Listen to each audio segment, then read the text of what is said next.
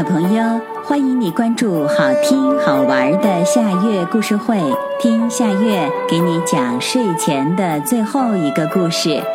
你准备好了吗？现在夏月故事会开始啦！红红的苹果，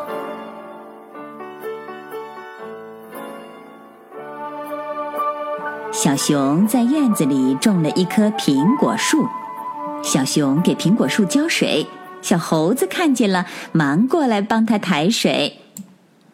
小熊乐呵呵的对小猴子说：“等苹果熟了，我请你吃甜苹果。”小熊给苹果树施肥，小花鹿看见了，忙过来帮他挖坑。小熊乐呵呵的对小花鹿说：“等苹果熟了，我请你吃甜苹果。”小熊给苹果树捉虫子。小山羊看见了，忙过来帮他一起捉。小熊乐呵呵的对小山羊说：“等苹果熟了，我请你吃甜苹果。”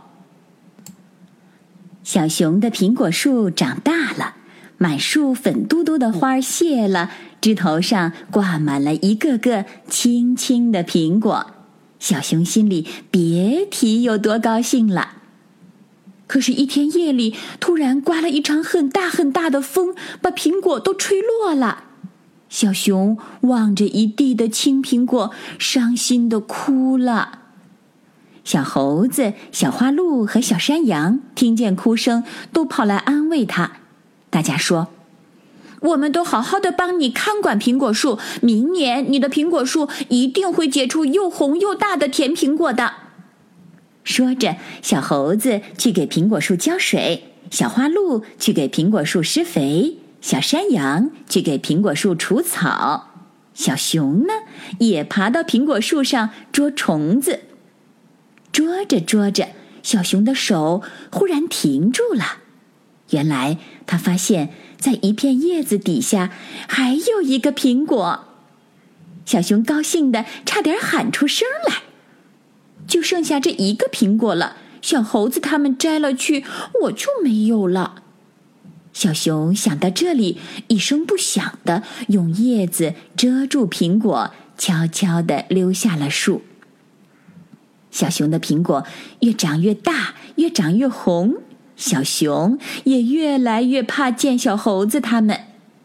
有一天，他正在屋子里想心事。小猴子、小花鹿和小山羊又跑来了。小猴子说：“再给你的苹果树浇些水吧。”小花鹿说：“再给你的苹果树上些肥吧。”小山羊说：“再给你的苹果树捉捉虫子吧。”多好的朋友啊！小熊想想自己，羞得脸红红的，惭愧的低下了头。小猴子他们以为小熊还为没有红苹果而伤心呢，连忙安慰他说：“别难过了，明年你的苹果树一定会结满又红又大的甜苹果的。”小熊再也忍不住了，拉着大家的手说：“不用等明年了，现在我就带你们去看红红的大苹果。”小熊带朋友来到树下。大家扒开密密的叶子，呀，大苹果，多红多大的苹果呀！大家惊喜的叫着。小猴子攀着树枝，小花鹿伸长脖子，小山羊踮起脚跟儿。大家笑得一个个小脸蛋儿啊，就像红红的大苹果一样。小朋友，这个故事的名字是《红红的苹果》。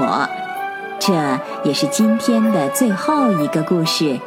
现在到了该睡觉的时间，好好的睡一大觉，做个美梦。